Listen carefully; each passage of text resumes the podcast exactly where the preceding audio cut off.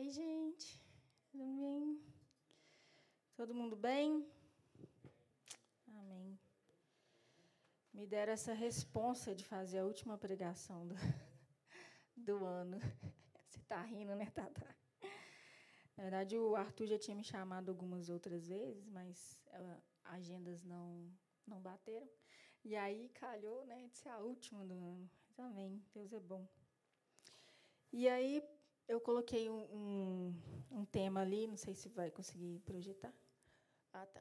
Eis que tudo se fez novo.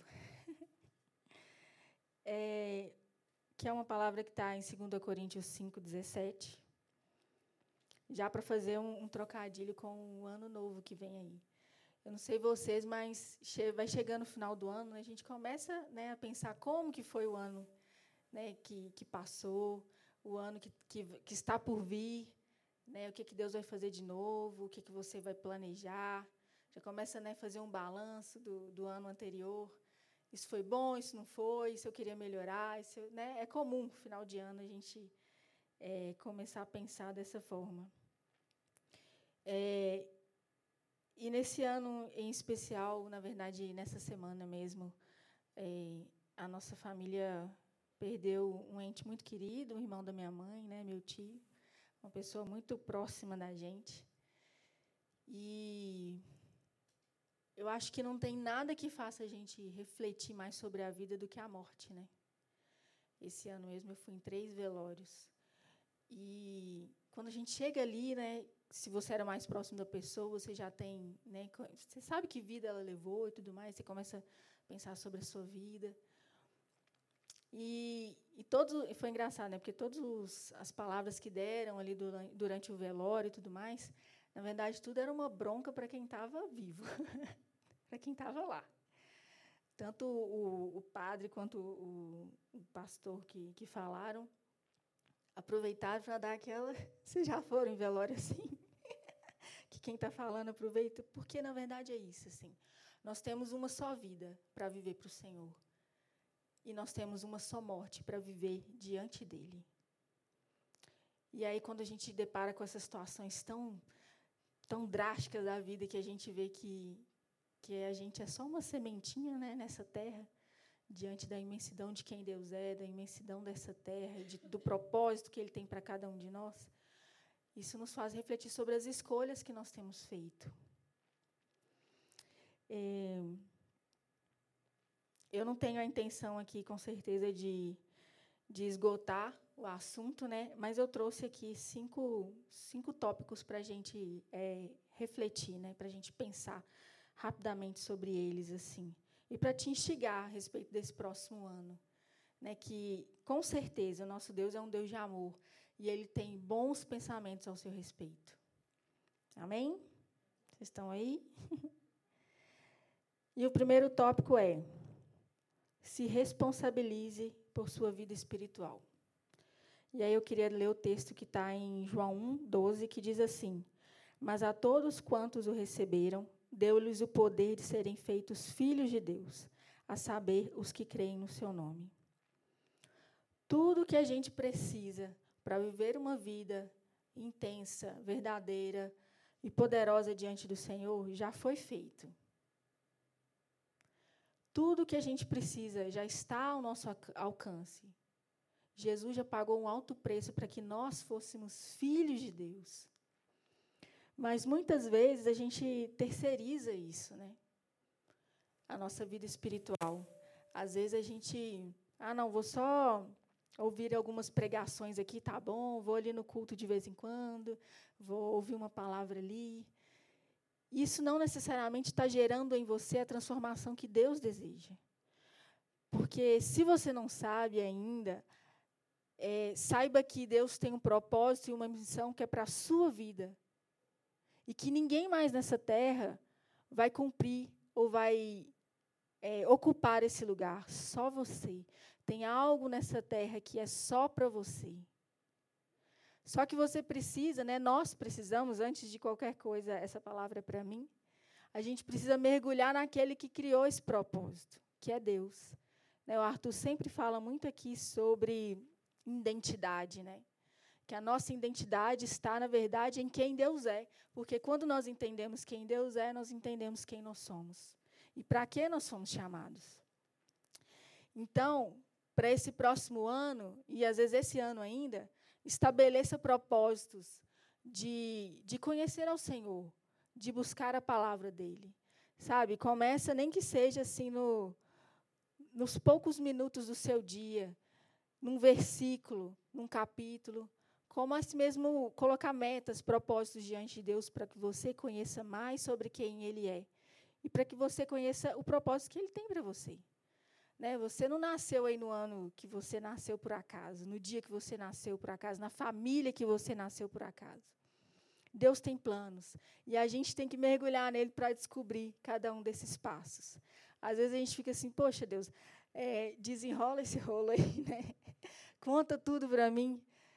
Nasci aqui e tal nessa família, mas qual que é o propósito todo? Já já me revela tudo, mas a verdade é que Deus quer com a gente um relacionamento. Se ele só chegasse para você e falasse, ó, oh, é o seguinte, está aqui sua história, esse aqui é o plano, só segue. Cadê o relacionamento com aquele que te criou? E eu vou até dizer sobre isso aqui mais na frente.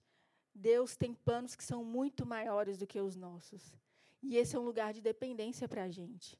Porque tem lugar que você vai olhar e você falar, cara, eu nunca vou chegar nesse lugar. E daqui a pouco Deus vai te dando uma estratégia, vai te dando um passo, vai te mostrando algo, e você vai chegando lá. Com Ele e nele. Né, o Israel contou o testemunho dele aí do, na questão do poema, né, da competição, né, Israel, outro dia. Eu não sei se, se ele um dia já tinha pensado em chegar nesse lugar. Mas Deus tem alimentado isso no coração dele. E aí eu te pergunto, dentro daquilo que é fundamental, que Deus tem separado para você, como você tem tratado isso? Eu sei que tem sonho que a gente às vezes não, não tem coragem nem de contar, né? que é tão assim, louco, mas sabe, talvez seja Deus mesmo que plantou isso no seu coração. E aquele que criou esse desejo em você também vai te capacitar para cumprir. Busque uma palavra rema. Para quem não sabe o que é palavra rema, né? É uma palavra profunda, inteira de Deus para você. É algo que Deus vai falar com você. E que tem muita relação com o destino e o propósito que ele tem. É uma palavra que, te ensina sobre a vontade dele. É uma palavra que, pre, que penetra no seu coração com força e com poder. Tem palavras remas que você recebeu uma vez na vida e ela vai, te, vai caminhar com você a vida inteira. Tem palavras que vai ser, às vezes, para uma situação específica. Sei lá, você está no trabalho, surgiu um BO, uma situação. Você olha para Jesus e fala assim: Jesus, só o Senhor. Né? Me mostra aqui o melhor caminho, como eu devo lidar com essa situação, como eu devo conversar com essa pessoa. E tem palavras que Deus vai te dar para um ano, né? Como eu estou citando aqui, 2024, que já bate aqui a nossa porta. Qual é a palavra rema que vai te sustentar durante o próximo ano? É importante para a gente seguir em frente. Segundo ponto. Cuida, é, cuide da sua mente e do seu corpo. Né, algo que eu já venho falando aqui também um pouco, todas as vezes que eu prego. Cuide da sua mente e do seu corpo. Porque muitas vezes a gente acha que né, nós somos só um ser espiritual que habita e flutua nessa terra. Mas não, Deus colocou a gente né, com uma alma, com características próprias, com um jeito de ser, e Deus também nos deu um corpo. Provérbios 5, 23 fala assim: Sobre tudo que se deve guardar, guarda o teu coração, porque dele procedem as fontes da vida. Seu coração é a sua identidade, é quem você é. A palavra do Senhor está falando: olha, guarda quem você é, protege quem você é. Porque está tudo aí nesse mundo é, tentando ditar quem nós somos. Mas Deus sabe quem nós somos. E nós também precisamos saber e guardar esse lugar com zelo nele. Né? Provérbios 23 fala. 23, 7. Porque como imagina em sua alma, assim ele é. O que, que você está pensando sobre você mesmo? O que, que você está imaginando sobre você? Muitas vezes nós somos os mais críticos a respeito de nós mesmos. Antes, às vezes, alguém te cobrar alguma coisa, você já se cobra. Mas sabe, Deus fala que a gente é, foi criado um pouco menor do que os anjos. A semelhança dele. essa natureza divina que está dentro de nós é que tem que dizer quem nós somos. Né, eu já contei aqui que eu comecei a frequentar psicólogo esse ano. Gente, é da mesma forma que a gente né, contrata, às vezes, um personal trainer, alguma coisa assim para o nosso corpo, o psicólogo, às vezes, é o seu personal da alma. E é importante também esse lugar, porque às vezes ele vai te falar, esse profissional vai te falar coisas que nem seus melhores amigos estão às vezes com coragem de te falar, mas você está pagando esse cara para te falar, entendeu? Então, assim, cuide da sua alma de alguma forma. Eu vou na academia, Agatha, você gosta de academia? Não, é chato pra caramba. Mas eu já entendi que isso é importante para o meu corpo, e meu corpo, a palavra diz que é um templo do Espírito Santo, que eu tenho que zelar por ele. E também porque eu já entendi que isso me ajuda na minha sanidade mental. Então eu vou na academia. e sabe o que eu tenho é, nesse ano refletido muito? Que se você não gastar dinheiro com a sua saúde, você vai gastar dinheiro com a sua doença. Eu sei que a maioria de vocês aqui é jovem, tá nem pensando nisso. Mas é, invista na sua saúde. Às vezes a gente acha que pagar uma academia é caro, mas deixa eu te falar, pagar um médico depois é muito mais caro e muito mais doloroso. Então, se assim, invista mesmo em algo que você gosta, né? Às vezes você não gosta de academia, você gosta de nadar, você gosta de dançar, faça algo que faça bem para você. A gente precisa cuidar é, do nosso corpo, até porque para que a gente fique muito tempo nessa terra, vivendo a vontade de Deus até a gente se encontrar com Ele.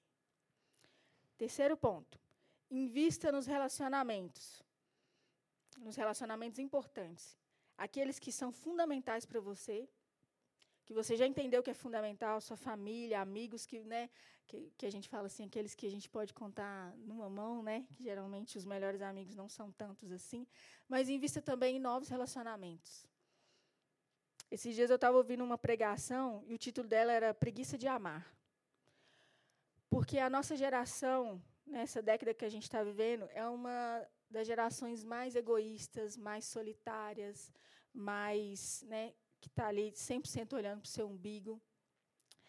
E uma das coisas que nessa pregação falava era sobre uma pesquisa que diz que o impacto hoje da vida de uma pessoa que é solitária na saúde dela é correspondente a uma pessoa que fuma cinco cigarros por dia.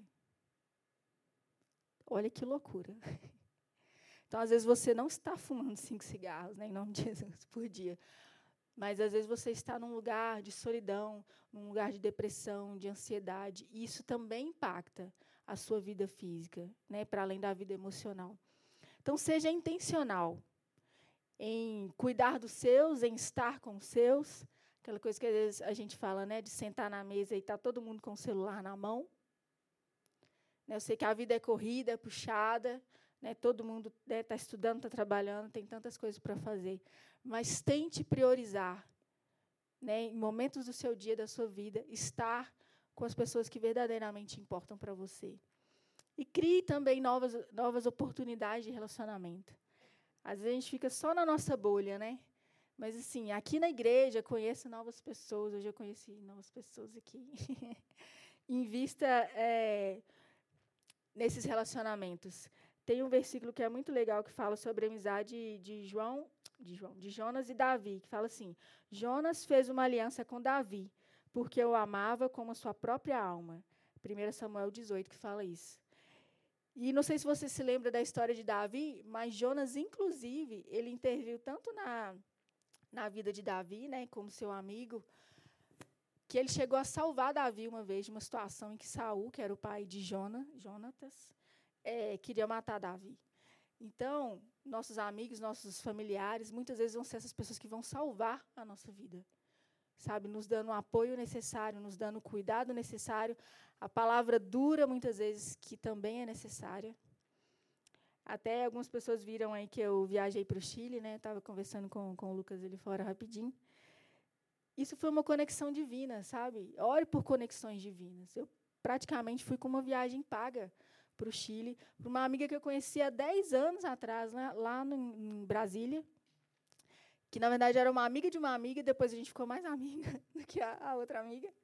E tinha 10 anos que a gente não se via, mas mantemos contato é, pela internet e tudo mais, sempre cuidando uma da outra de longe, participamos de momentos importantes uma da outra, mesmo que de longe. E olha só, no meio dessa história toda, nunca foi uma, né, uma intenção nem nada. É, para a gente se ver, a gente né, conversou, conversou e deu certo. Eu fui encontrar ela lá no Chile, uma viagem super legal.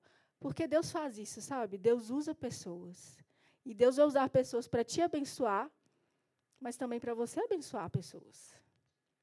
Quarto ponto, estamos quase no fim.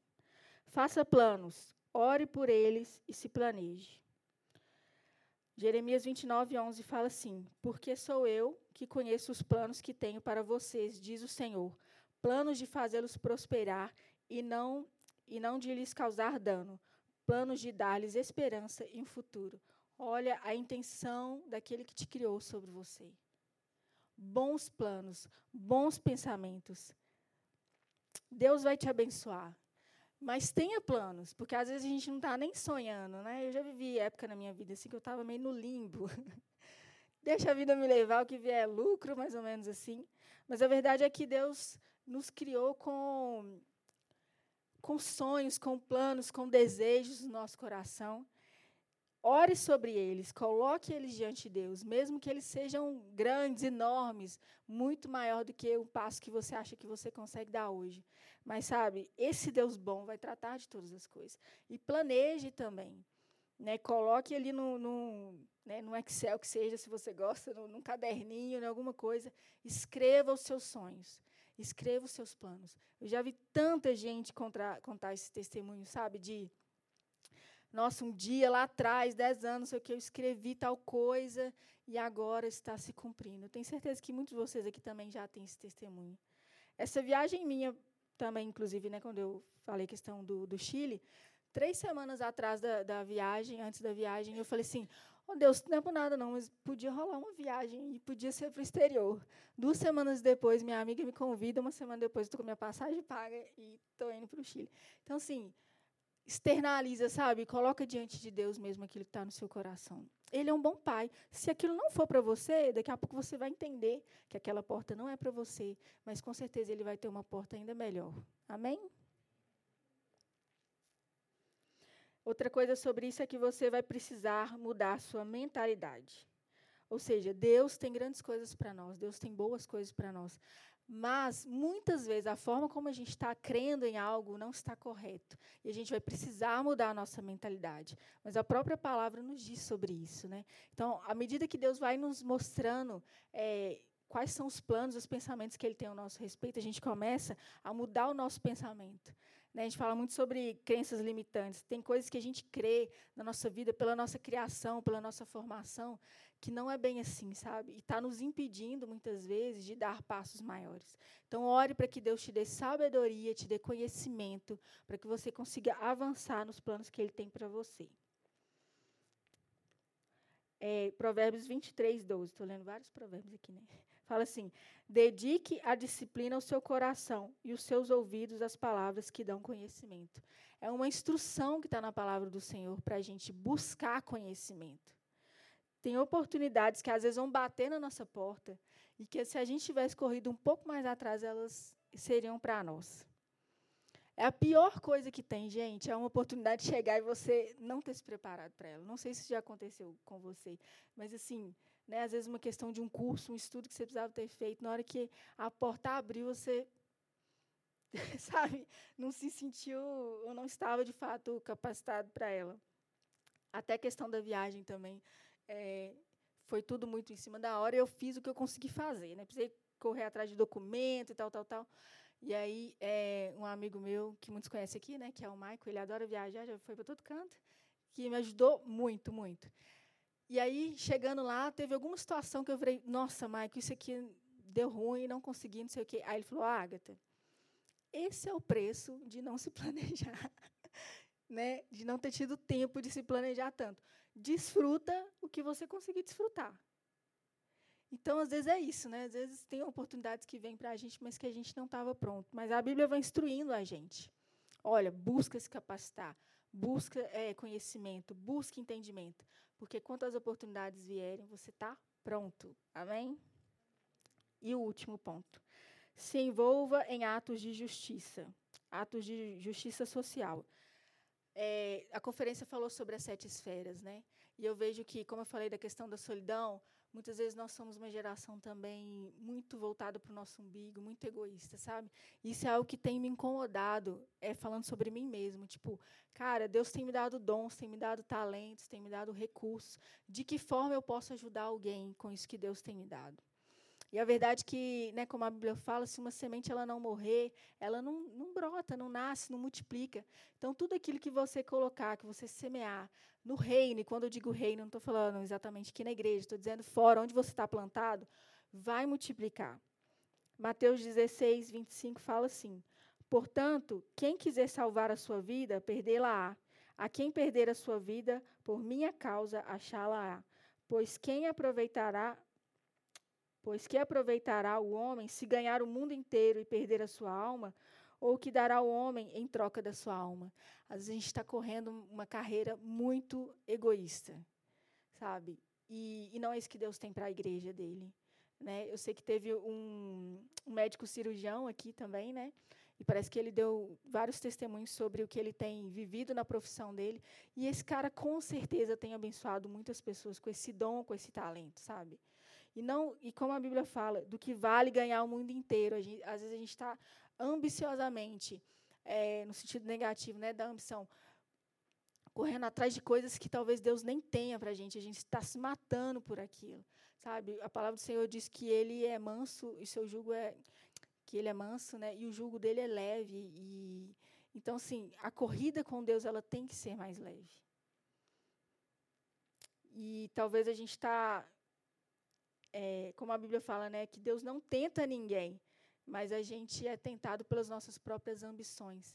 Então, essa para 2024 que a gente possa alinhar o nosso coração com os desejos de Deus para nós. Para que seja um 2024 leve, sabe? E que nós sejamos essa geração que traz o reino de Deus. Né? A palavra diz que o reino de Deus é justiça, paz e alegria. E aí é, eu fico me perguntando se o que eu estou vivendo tra está trazendo o reino de Deus. O que eu estou vivendo traz justiça para a terra, traz alegria para a terra, traz paz para a terra? Estou correndo aqui para a gente não passar do horário.